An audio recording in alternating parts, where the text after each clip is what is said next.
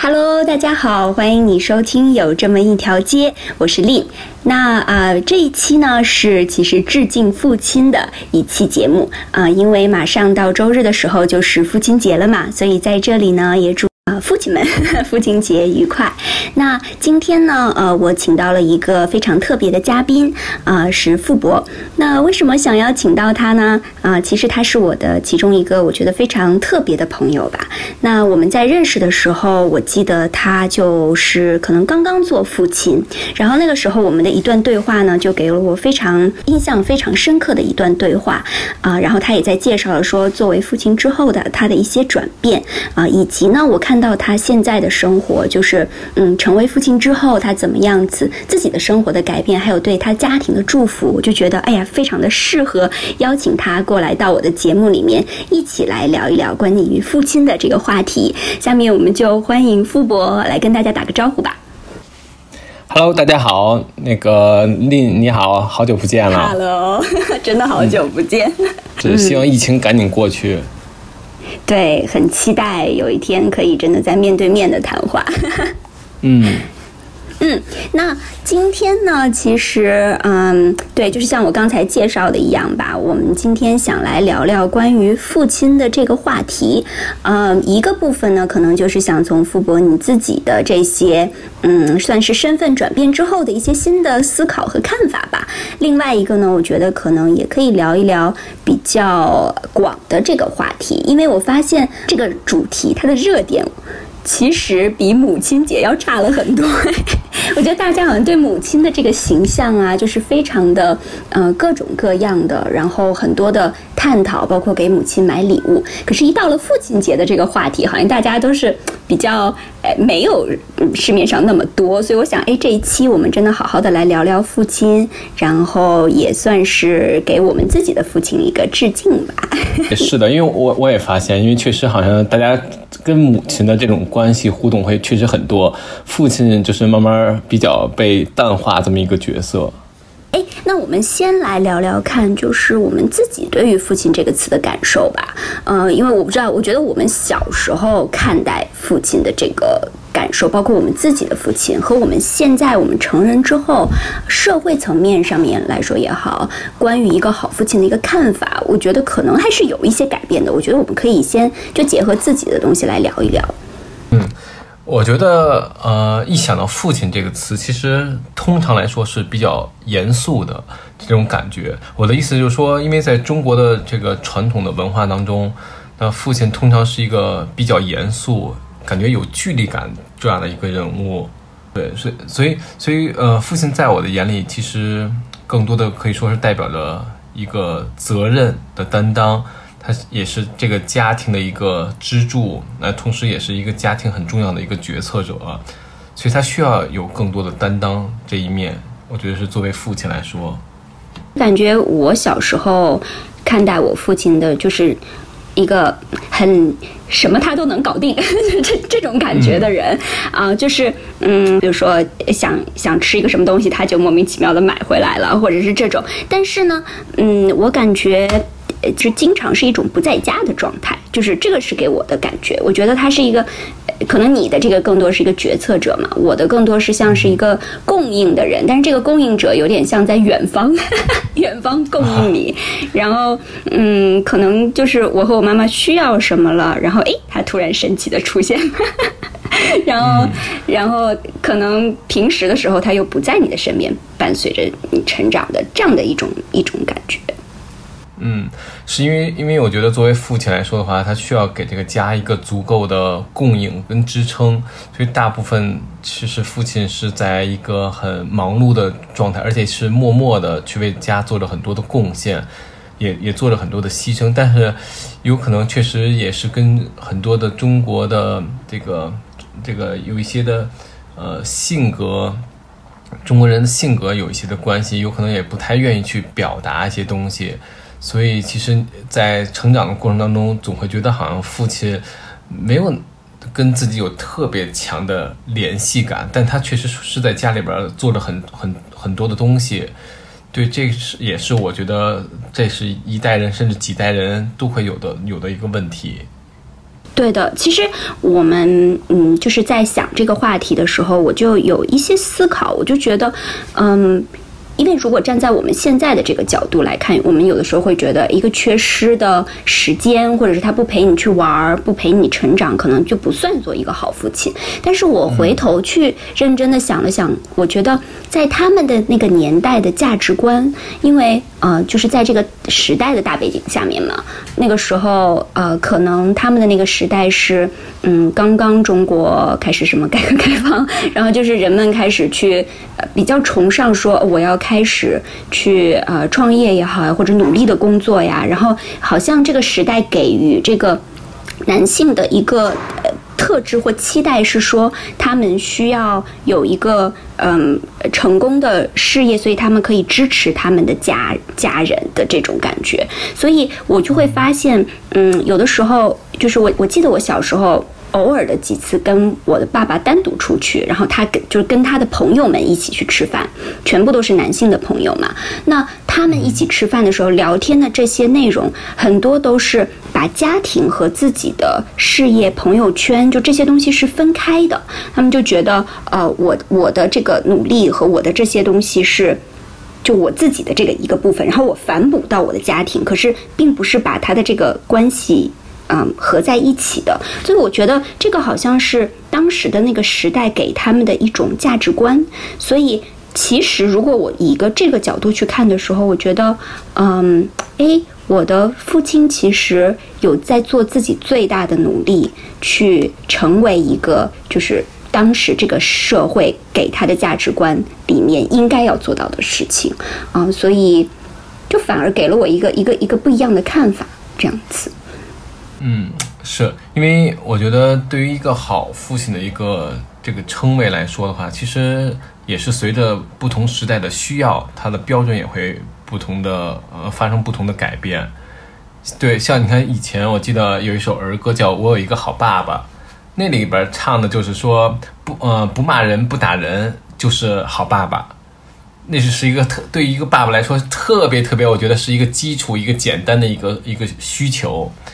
但是你你可以看到，就是现在，就是我相信，光是不打人不骂人，已经没有办法成为一个完全的好爸爸了，因为，对，因为现在这个时代，我觉得需要更多的也是有精神方面的一些诉求，啊，就像刚才你说的，有可能也呃陪伴也是一个很重要的，因为，因为在参与这个孩子的成长过程当中，其实你也会用你的一些价值观的东西去引引导他。其实有些时候，我以前也经常会听到，就是说，呃，一些男的，就是说我只负责在外面挣钱，那教育的事情是他妈妈在负责。那所以我就我就认为，这这样的一种行为，其实是有一种逃避的一种责任。其实，在没有做父亲之前，我身边的也有很多的朋友啊、同学，他们就是先当了爸爸。所以有时候我就看到他们跟孩子相处比较久的时候，就情绪就是非常的会焦躁，甚至跟孩子之间有很大的张力。对我我我就很不理解。然后，对，甚至有些时候你也会经常看到，就是在外面，比如说一些游乐场所，然后父母带着孩子去，孩子在那游乐场所里玩儿，然后父母就在旁边去去埋头去刷手机。所以这些行为都是在我看来特别费解的。所以，我到后来，我我的那些同学朋友就说说，哎，等有一天你有了孩子之后，你就会理解我们，你就会知道了。所以这个事情一直在在让我思索着。我我我在想说，能够陪孩子一起度过童年，不是一一件很幸福、值得期待的事情吗？为什么有那么多的这种焦虑感产生？对，所以我觉得这个事情一直是在我脑海中去去提醒我，要知道我自己有了孩子之后。到现在目前为止，因为我孩子是快三岁了，但我仍然没有觉得跟孩子的相处有那么大的挑战。我觉得还是，我觉得有有一一个是心态的问题，还有一个就是我觉得，呃，需要有一种耐性，因为孩子有些时候会会经常犯一些错误，或者是你觉得他有一些呃不好的地方，但那就是孩子。他他不需要，他本来就不应该在那个时候懂得特别多什么人情世故，他或者是什么其他道理。孩子需要一点点去去教育他，你才能把他培养成成一个呃大人。所以有些时候，我们我觉得是那些人对于孩子的盼望过高了，以为这些孩子应该懂事，以为这些孩子应该做到更好，但其实不是这样的。你需要在他身上付出更多的耐心，然后一点点去教导他。我觉得这个话题其实很有意思，我感觉，嗯，我们可以放在就是后边。我们怎么跟孩子，就是作为父亲来说相处的这个这个角度，我们去聊一聊。那在前期呢，因为你刚才有提到说，现代人对于一个好父亲的一个一个看法，可能更多我们开始倾向于说陪伴啊，倾向于说我们以以这个性格去影，就是以我们自己的本身去影响我们的孩子，然后一些自己的价值观也好啊，这些所有的东西给到孩子们一个正面的影响。那呃，我就觉得其实还。蛮好奇的，嗯，是什么东西开始慢慢的影响了我们的这种评判的一个一个标准？嗯，我我我我挺想在这个方面去聊一聊的。嗯，其实说到时代，其实时代在不断的发展嘛，需求也在不断的变化。那之前大家就是都是在一个很相似的一个境况或者是环境下成长，就像你说的，有可能呃，改革刚开放，然后大家其实都是。呃，从一个物质资源比较匮乏，甚至精神层面也是比较匮乏的一个年代，一同去长大，所以大家的家庭背景啊不会有差太多，所以那个是时候是那个时代的一个一个特殊的一个境况下，那现在就不一样了，在当今这个社会，就是你可以更看到，就是说需要的更更需要的面更为全一些，所以做父母的，我相信。这个时候的压力也会比以前要大很多，对，因为社会在进步的时候，你需要给你孩子更多的东西，你才能去跟得上这个时代的发展。但是有一点，其实是我一直是比较的呃保留意见的，就是说实话，我不太相信媒体所营造出来的东西。嗯，因为或者说或者说是你需要有一个判断，可以去很正确的去区分，因为有些时候。嗯，媒体营造出来的东西未必是你真正能够去触及的，呃，或者是你能达到的，或者是他想营营造出来的东西，呃，和你自己想要去呃传输给孩子的一些东西是不太相同的，所以你需要有一个很好的呃判断的意识在里边。你你是觉得有时候他们太美化了这个现实了，是吗？对，是。嗯嗯，而且我觉得，就是当人们提到一个好父亲的标准的时候，其实也也有些人会问，到底什么是好？因为每个人的定义是不一样的。所以在我的眼里，通常这个好，确实也是一个普世的一个价值观的东西。但我除了这个普世的一些的品格以外，我觉得更希望能够传递给孩子一些我对于这个世界的一些呃理解和一些认知和这种价值观的东西。对，否则大家都是一个模子里刻出来，那就没有太多的对对对，所以还是要有一些的区分。我觉得这个观点非常的好，因为嗯，这个也是我之前一些思考，就是嗯。过去的时候，我们知道是是这样子的一个看法，然后现在可能因为我们的确接触到的一些新闻啊，接触到国外的一些方式，嗯，或者是你甚至看街拍，你就会发现最近的街拍很多都是呃男生抱着孩子，对吧？然后这个就是最酷的形象，然后好像慢慢慢慢的变成了一种往另外的一个很强大的引导力方向开始了，觉得啊女生。酷酷什么都不干，然后男生后面 抱着孩子，拎着 拎着那个买的东西，这个是最好男人。就是现在开始，所有的女生都觉得哇，我要找一个这样子的男生，然后要 要建立一个这样的家庭。就是的确像你说的一样，有点一个模子刻出来了所有的东西。嗯，到底这个这个部分是好是坏？当然。就是回归家庭，然后跟孩子们在一起，这个形象是一个非常好的形象。但是有的时候的确会给我们一种，嗯，像你说的一样，特别不切合实际的期待吧。我们会觉得哇，所有的这些爸爸们，至少从女生的角度啊，都应该是这种哇，很虽然我抱着孩子拎着东西，但是还是很酷很帅的 这样的一个一个美好的形象出来啊。的确，的确是这样子。嗯，是的。所以我觉得需要有一些自己对于这个呃对世界的理解灌输给孩子，否则这个孩子怎么能够是像你的呢？就比如说，有的父母对，比如有的父母对于一些呃领域里的探索的这种精神，那他其实潜移默化就会去传传递给他的孩子，让他有一颗勇敢的心，让他对一个这个世界充满着好奇。这样的话，就是让人就知道啊，他们两个是有关联性，除了血脉，除了有可能长相以外，更多的是基因里的一些东西，这是需要有一些特别的标注的。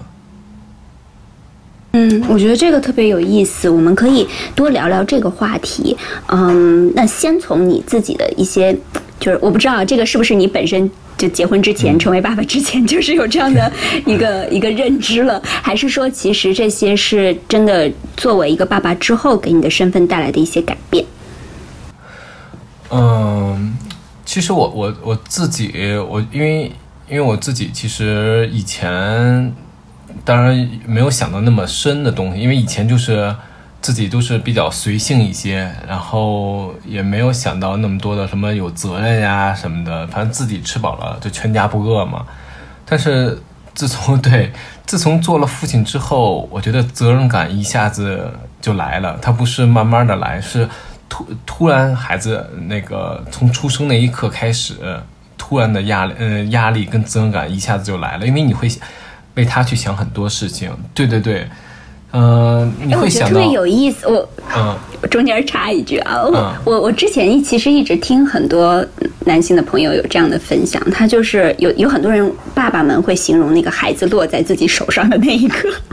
然后自己的心里面的变化，因为这个和女生是不一样的嘛，女生是怀孕。它有一个过程嘛，然后男生是哇，突然一下子落在了我手上的那种心理变化，我不知道你还记不记得这是什么样的一个，给你有没有一个怎么样的冲击？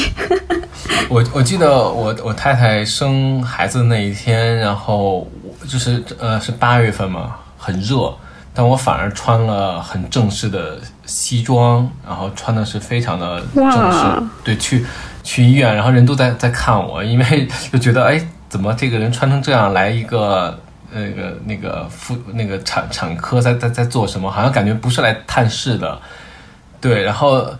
那天确实是很热，然后然后等到把太太和孩子推出来的时候，当我真抱到的时候，说实话，当时我脑子里是是空白的，因为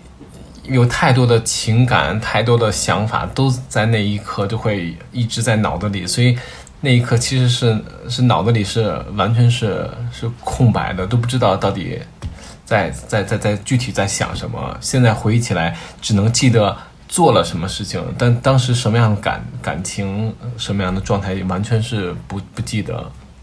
对你，你为什么会想要穿西装去呢？是因为你觉得这是一个特别的时刻？对对，是因为我觉得那个是一个非常呃，让我要是用很一这种一种态度，一种一种仪式感要去迎接这个时刻。因为我本来本身就是一个巨蟹座，所以家庭对我来说还是很重要的。在没有做父亲之前，我其实呃也经常偶尔会想到说，如果有一天我做了父亲会怎样怎样怎样怎样，但是。真的是当那一刻来临的时候，我觉得以前想的东西和我真正那时候所感受到的东西还是有一些的不一样的。因为确实，他他他不是说你得到了一个礼物，那个礼物你把它放在家里或怎么摆着它，或怎么去跟朋友去炫耀就好了。那个东西，呃呃，这个孩子他是一个需要你在他身上花大量的时间和精力。才能让他去成长的，认为你认为是一个好的样子的这么一个过程，对他需要你不断的去教育他，不断的去给他灌输你想要去去传递给他的东西。他也在这这个成长过程当中有犯错、有试错的时候，也有失败的时候，然后也有会跟你有带给你喜乐的时候。就这种过程当中还是挺奇妙的。所以对，而且那天就是等到。中午回到家之后，我那个衣服、裤子都是可以拧出水来的。哇！真的，那那个这个时刻是记忆特别的深刻的。哦天哪！哦，真的很神奇。那如果想想看啊，就是从你那一刻到你现在，现在孩子差不多三岁，对，三岁多是吧？嗯，不到三岁，差差不多，嗯，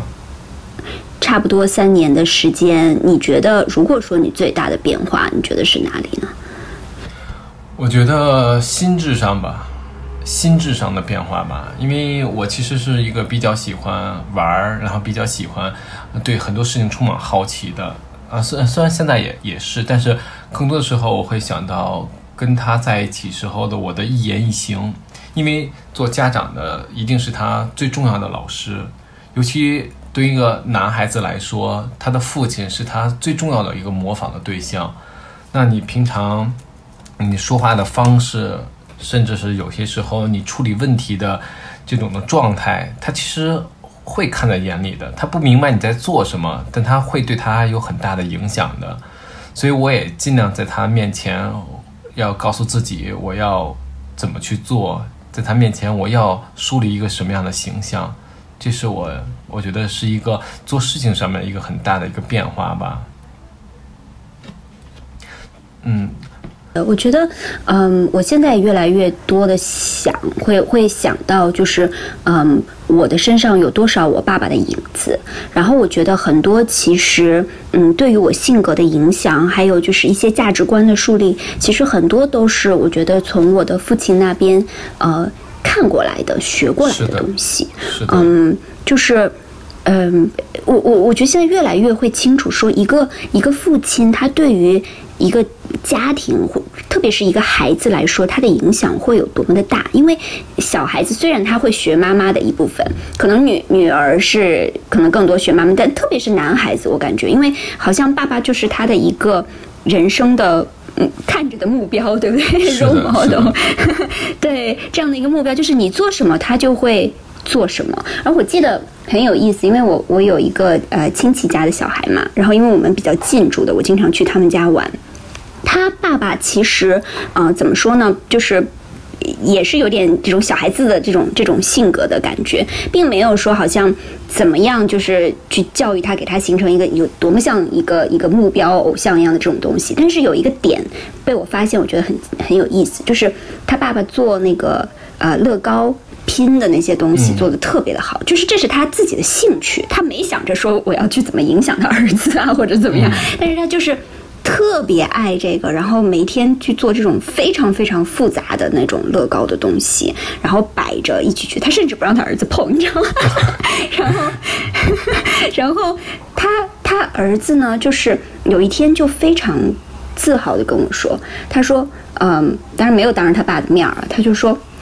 我爸爸是最厉害的，可以去做手工的人。就是他，就是他会发现，即使他儿子他没有跟他儿子一起去玩这个东西，但是他儿子其实在观察，然后他在看，他就觉得哇，这个人是一个非常能做手工人。他就说我我长大了之后，我也要做这种就是搭建的这种这种东西，就是潜移默化的一种小孩子对于他父亲的这种崇拜和欣赏，真的非常非常的神奇。嗯，是的，是的，这就是潜移默化对孩子的一个影响。比如说，一个父亲如果他是一个音乐家，他在家里去呃练练练习，不管是有意识的培养，还是无意识让他去听到，他对音乐就是会比别人会更加的敏感一些。那在这里边，我觉得他的他的造诣也会比普通的完全这个家族里边没有音乐细胞人会更为的有可能会能够领悟的更更深一些。嗯嗯嗯，我我我觉得甚至不是这种，就是他对一个东西特别精通或者怎么样，就单纯的兴趣来说，嗯，就因为我我也记得，嗯，就是我之前跟你说过嘛，就是我爸爸，我觉得。我在他的身上非常受到一个影响的，就是他对事情的感兴趣程度，就是他对一个新的东西或者是一个哎，我们出去玩吧，就是他是这种百分之百的兴趣，觉得哇，我们今天要出去玩，然后四点钟就把我叫起来的这种，就是你要你要起床了，我们要出去了哇，就是很兴奋，然后准备很多很多的东西，然后我感觉这个东西虽然我我小时候没有这种。感觉我觉得啊啊 好烦啊！为什么这么早就叫我起来？但是我现在越来越长大了，发现说，哎，原来我性格里面很大的一个程度，就是当我面对新的事情的时候，或者当我开始像仪式感也好呀这些东西的时候，我会潜移默化的出来那种他的性格和他的他的兴趣的这个这些东西，所以我觉得其实对我的生活是特别大的一个影响。对，是确实对我是特别的赞同，而且我觉得你听你说完之后。我特别的羡慕，对，因为我觉得有一个爱玩，而且是对世那个世那个世界充满好奇心的一个父亲，对孩子的性格的影响和他对他以后的很多方方面面，我觉得都是特别大的一个帮助。因为孩子其实对于一个探索的能力是 是就是在在小时候去培养出来的，因为他他对所有事情都是好奇的，所以呃，我经常也会去鼓励我的孩子去尝试。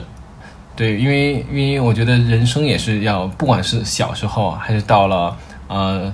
呃少年、中年，甚至到了老年的时候，我觉得这个世界仍然对你是充满了很多的好奇的。然后你你需要在在对一直的去不断的了解你你未知的世界，我觉得这才是你你在人生当中所不断去寻求的很多的意义所在。嗯嗯嗯，我我我还是想就是往深了再去聊聊这些东西，特别是可能结合你自己的生活吧，你就觉得哪些东西是嗯真的你希望可以给孩子留留下来的一些东西？因为我先夸夸你啊，在你说之前，因为呃我我经常会听你说嘛，就是嗯你。开自己的家，然后招待很多的人到你们的家里面来，然后有的时候他们他们在家里面很长的一段时间。然后我记得你在说这个东西的时候，我就觉得，嗯，你所表现出来的这种热情好客和真的就是我我真的就是打开我自己有的东西来祝福别人的这种心态，我觉得真的这种品质，如果。我能够看得到，就是如果一个孩子长在这样的一个家庭里面，他会长成一个什么样子的孩子？他肯定不是一个对于我自己的东西非常非常的好像保护着啊，这个就是我的，然后不懂得怎么样去分享，不懂得怎么拿出来去祝福人的人，反而会我会觉得说。当他长大的时候，看着你你的这样子的一个，就是可以愿意去祝福人的这样子的心态，他也会成为一个心胸非常宽阔的人。所以我看到的时候，觉得哇，一一定要让富博来来分享一下，嗯，你是怎么想的，然后你是怎么做的这样子。对，这有可能就是跟跟我的成长的环境有有很大的关系，因为我是在我是土生土长的北京人，我是在胡同里的，然后我们这一代大多都是独生子女。所以独生子女的话，就是父母会尽可能的把东西会给到我们，但我们因为小时候没有没有哥哥姐姐弟弟妹妹，所以那东西在我们手里那就是我们的。偶尔会跟呃身边的伙伴去分享，但大多数都是自己去占有这个东西。然后再加上现在很多的孩子都是出生在楼房里边，他没有了那种能够跟邻居有更好的能够有接触的机会，所以我觉得性格。会越来越越以自我为中心，来去能呃去把自己的这种东西划分的更加清楚一些，或者说在思想里边，就是真的是把自己的需求或自己的感受放在第一位。我觉得这是一个很不好的事情，因为人从从呃从呃有了人开始，人就是一个群居性的一个那个物种，它不是。单独的一个物种，它是需要群居的。那所以我觉得，在没有这种的很好的一个外在环境情况下，我就需要给它去创造这样的一个环境。我希望能够让它从小就去更多人去接触，包括我们家，呃，每每个星期吧，大概能有十几个孩子来到我们家，所以就是让他能够。从小就知道他的玩具、他的书、他的零食、他的一切东西都是可以跟大家去分享的。当然，我觉得，呃，我也从很多我身边的朋友身上学到了很多。就是以前我觉得说，那你所把所有东西都应该给大家，但其实我们也也要注意一点的是，其实孩子他也有完全属于自己东西的权利。而不是说要强迫他把所有东西都拿出来，所以我们在每一次孩子来之前，我们也会跟他去询问他，就比如说哪些玩具，或者是你觉得你自己特别宝贵的东西，你想想不想拿出来分享，你但是呢，你就要把这个东西提前收好，所有在外边的东西，就是代表你可以拿出来分享的。因为我觉得每个人也需要有，呃呃，隐私也好，或者说也需要有一些自己单独的东西。这个我觉得是他的权利，所以我们会去询问他哪些东西是他特别不不想说拿出来去分享，或者只只想自己先玩的。我可以保留他这个权利。他把这个东西收拾好之后，我觉得所有在家里边。放放着的那个外在的这些物品、零食什么的，都是要跟其他的小朋友一起去分享。所以我就是要培养他一个，就是对待别的小朋友要去有这种爱心，然后也愿意去跟大家去分享他们的快，嗯，他自己的快乐。有这样一个性格，我觉得是一个特别好的。因为等到他以后长大成人的时候，他也能更好的去，呃，观察到身边的朋友也好，或者是身边的有需要帮助的人，他能够有这个。意识，这个是我觉得这个品质，我希望是是特别想去影响他的。嗯，除了除了这个部分的品质，你还觉得有哪些东西，其实你也想要啊，就是通过自己的一个生活去影响到的，或者是你觉得，哎，有一些东西可能是之前我们忽略掉的，但是，嗯，也许我们可以在呃自己的生活里面去有意识的去培养这些这些东西。嗯，嗯我觉得，呃，就是以以我来说吧，以我的观察，我觉得，尤其是我在回想我跟我爸爸之间的很多的过往，其实我知道我爸爸一定也很爱我，当然他确实也很爱我，但只是我觉得好像老跟我爸爸有一些距离感，不像那些我们看到的欧美电影里面，就是孩子跟父亲的相处就像朋友一样，然后。感觉这个父亲能够很好的走进孩子的世界，或者是孩子也能够很好的理解父亲。在中国的传统文化里边，老老觉得跟父亲的距离是有一条一直迈不过去的一个一个坎儿。嗯，我就在想，这个是因为中国的嗯这个父亲不不爱孩子吗？一定不是，一定是也是非常的爱，全全部的爱。但是到底中间问题出在哪里呢？后来我觉得应该是。表达爱的方式，这个这这一点的上面嘛，就可以总结为是表达。对，因为你可以呃回想一下，我们在当时呃在上学的时候有一篇文章，就是朱自清写的《背影》，那个是描述了这个作者就说离开家乡要到呃外边去上学，然后父亲呃把他送到车站，然后还照顾他，然后给他买了橘子，然后作者看到这个父亲在忙碌的时候的个背影。那他是用非常呃朴朴素的文字描述了父亲对他的这种爱，表达的是非常的细腻，也是非常的真挚的，你能感受到。但这其实就是呃一代人甚至是几代人对父亲的一个感觉，就是默默的做，默默的爱着，对那种很多的感情不知道要怎么去表达出来。也许是因为比较的含蓄的这么一个特点，所以老是让孩子。那与孩子之间，就是这种沟通方式，好像确实是有一些些的，就感觉这个父亲没有说在我生命中占特别大的一个比重的感觉，因为真的是父亲好像无法走进我们的世界里边，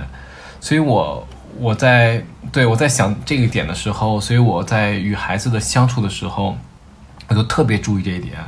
我对孩子的其实管教也是非常的严严格的。即使他很小，我我也在很多他有可能不太理解我能我在说什么，也不太明白我在说的什么道理的时候，也一直在很严厉的去教训他。但教育的教训他的同时，我会嗯主动的跟他说，我其实虽然对你很严厉，但是我是出于爱你，我是希望你能够意识到你现在不明白这个道理，但是他对你以后的人生是非常的重要的。所以我也希望他能够知道，我我作为一个严厉的爸爸的同时，我背后的潜意识，呃，我我背后的原因是一个非常爱他的爸爸。我是希望他能够在这个以后未来的社会当中，能够呃更多的懂得一些人生道理，能够让他少走一些弯路。所以这种表达，我觉得会对孩子有一个非常好的帮助，就是他不是会去怕爸爸。也不会让他觉得说这个爸爸为什么总是好像在说我，而是让他知道爸爸每一点每一滴都是为他好。所以，当我的孩子有些时候我给他洗澡时，他会主动说：“爸爸，我也爱你。”所以当我听到的时候，我对我的心就特别的特别的暖，因为我觉得我对他的付出，我对他的这种的呃教育，他能够理解我的真正的用心是什么是什么，而不是他只是觉得我是一个非常凶的一个形象，这一点我觉得是很重要的。是的，就是至少说他有一个百分之百的确信，说他爸爸是爱他的。对，就是不管不管是我理解这件事情也好，或者是我不理解这件事情也好，但是你爱他的心，他不会是怀疑的。我觉得这个真的是对一个孩子来说特别的重要，也是特别幸福的一件事情。是的，是的，我觉得这是大多数。我觉得现在，尤其是我身边的很多的朋友，我看到他们的时候，也是比较缺呃缺乏的这么一点，因为。确实，很多人有可能，尤其中国人，男人之间表达爱好像有点羞涩的感觉。但我觉得需要大胆的向孩子说出你爱他，因为，因为这个，这个说出来，呃，也是让孩子有更加能能够感受到安全感和幸福感。嗯，没错，是这样子的。嗯，我觉 我我我我我我还有一个想要聊一聊看的，就是说，嗯，我们刚才说到了，我作为一个家长吧，一个父亲，然后再怎么样的去影响孩子。那我觉得一个非常奇妙的事情就是，嗯，我们可能觉得我现在只是影响了这一代，可是奇妙的东西是，这个孩子他也会长大。然后他也会变成一个可能将来的一个家长，对吧？他比如说你的儿子将来就有可能成为一个父亲，那他也有了自己的小孩儿。然后就是在你在他身上所做的这些东西，给他带来的品质，他也会。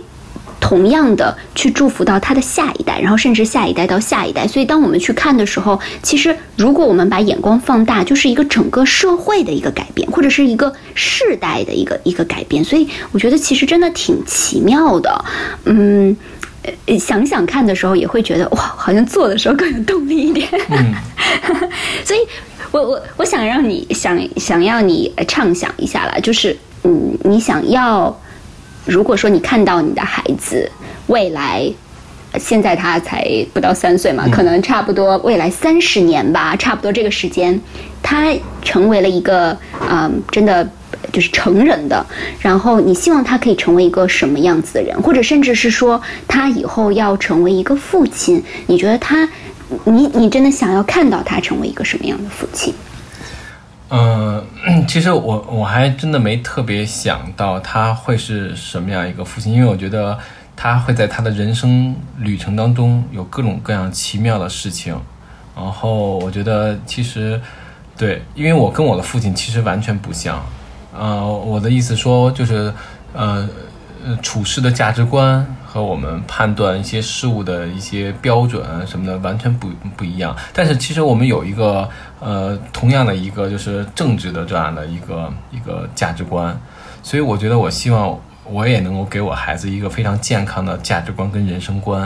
然后至于他能够变成什么样的父亲，我觉得他是在这个框架里边可以有无限的这种可能性，我觉得这是是一点。其实对。然后，其次，我觉得，呃，我想说，其实有有时候我会去想一些比较深的问题。那比如说，现在这个社会，尤其是这近十几年，你会看到物质成为了我们很多时候来去衡量一个人成功或者是幸福幸福与否的一个标准。就是大家把物质生活看的是特别的重，这是我觉得这是给呃下一代人一个非常错误的一个价值观。呃，人生不是以物质来去决定这个人生好与坏，或者是怎样的一个一个标准，它只能是代表着也许哪方面比较突出、比较优秀，但它不能是衡量一个大的一个一个东西，它不是唯一的标准。所以，所以以现在这个社会的这种的方式来看的话，其实这样的一个时代，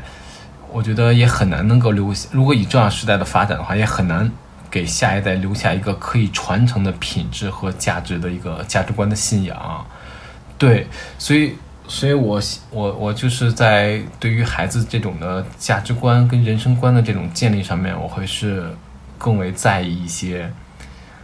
这这些我觉得是会影响他的性格，影响他的与人处事，或者是他在每一项要去抉择的时候，他的选择都是会对他有很大影响的。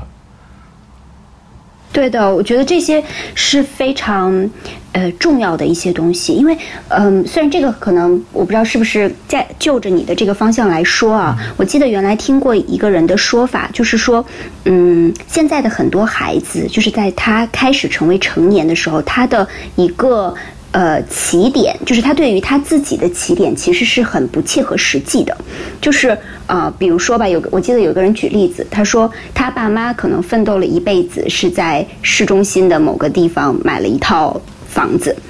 然后，当这个孩子他要开始建立一个家庭的时候，他的起点不是说，哦，我回到我我自己的这个过去，我爸妈可能原来在在，嗯，我不知道五环之外吧，或者什么地方，呃，努力努力，然后买买到了买到了市中心的东西，嗯，他的想法是我要从市中心开始，然后我要在市中心买一个更大的房子，所以我可以超过我爸妈，就是他们的这个价值观变成了说，呃，好像父母给他的一个人生基点就是。你的有了这种觉得说哦，我是站在这里的，所以我要比他们好，就是我要我要在经济条件上面更加的那个。但是他们没有看到的是，在前边的这个部分里面，父母为之努力的这些东西。所以，我我就觉得，如果就像你说的一样，大家的奋斗目标只不过是赚更多的钱，更加的成功，那你给孩子的一个未来只能够就是越来越越来越怎么样，越来越越来越呃。多，我要更多，我要更多，要更多的东西。但其实这个我们没有看到的是，父母在这一辈他们的这个努力，他们为之付出一点点积蓄，一点一点往前积累的这样的一个过程。其实这个东西才是更多孩子应该去学会的东西。对的，是的，因为我就是当孩子有一个更高的目标的时候，是一件好事，就是他说明他想更加的努力去证明自己，这是一个好事。但是我觉得。呃，那只是最后一个水到渠成的一个一个结果，因为有些时候，我觉得上一代父母的，比如说勤劳啊，呃，节俭呀，甚至是呃那种这种那种拼搏的精神，其实有些时候是这一代现在没有的，因为这一代我觉得有些时候是挣快钱，或者是是找一些什么渠道能够快点能够去实现自己的目标，这是一个他们的对他们的想的东西。呃，所以我觉得，呃，而且我觉得我也要要要提出一点，就是觉得说，人生并不是真的是以你到底最后挣的是多是少来去衡量你的。我真的是更多的是希望能够让让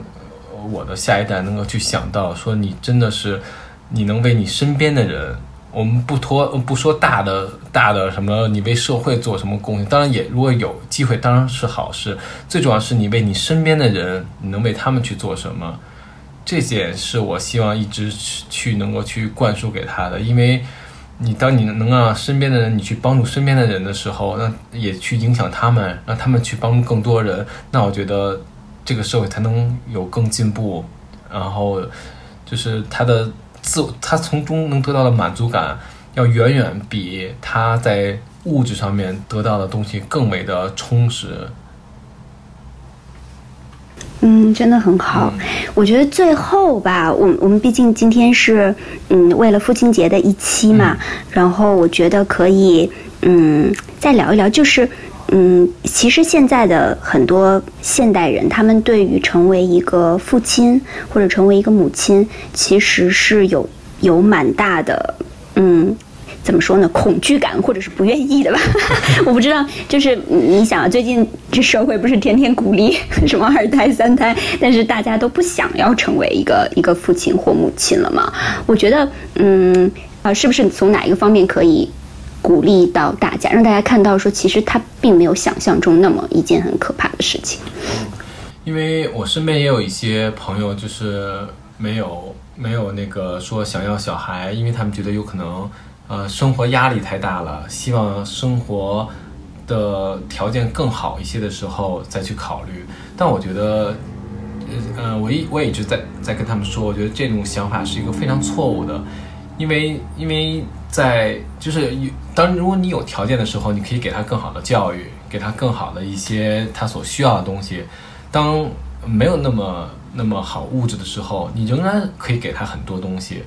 我觉得养孩子不是完全以呃你有多少物质来去衡量你适不适合要孩子，而是我觉得最重要考虑是你的心心态，你是不是已经做好了一个做父亲或者是母亲的准备？那你希望你给你的孩子是什么样的东西？要抛开物质，不是说我希望给他一个一个别墅，然后在别墅里长大，有有保姆能够去伺伺候他，不是这些东西。我说的是你，你觉得你能够给他什么？是给他一个很好的一个价值观，给他一个呃更好的一个信仰，或者说是你能对他的这种的人生的一些想法，能够给他很好的帮助。我觉得这些东西，当你做好准备的时候，那就是真的是做好准备了，不用一定要有一些攀比的心。如果你朋友在私立医院生，那你有可能。你也要想着，我也要在私立，我也要顾月嫂或怎样，这些东西只会让你陷入到这种更加焦虑当中。每个时代都有每个时代的好，每个时代也有每个时代的困难，所以我觉得你你的出发点要要回归你的本质，你是不是真的喜欢孩子啊？你是不是真的是期盼着你把你对于这个美好世界的一些故事诉说给孩子听？如果你真的是想把这些东西给到孩子的话，那你说明已经做好准备了。你不要为这个，呃，其他的物质条件或者是什么一些其他的一些客观原因去找借口，没有关系。因为我觉得孩子，呃，来到你的身边，你就自然会有更多的呃解决办法。然后孩子其实也会带给你更多你超乎想象的快乐，因为你真的是。看着他一天天长大，一天天像你，一天天与你去交流，一天天你又去陪伴着他，这种过程是是任何一样东西都无法替代的。嗯，特别的感谢你傅博今天的分享。我相信很多人可能听到的时候，嗯，真的都会希望他们可以收到祝福吧，希望他们可以对就是建立一个家庭，然后影响一代人，真的有一个更多的。嗯，盼望和信心，嗯，那再次的感谢你，也祝你父亲节快乐。谢谢谢谢，也谢谢大家，然后期待可以有机会跟大家更多的分享，也祝所有的父亲能够在父亲节快乐。好，那谢谢大家，我们今天就到这里，拜拜。好，拜拜。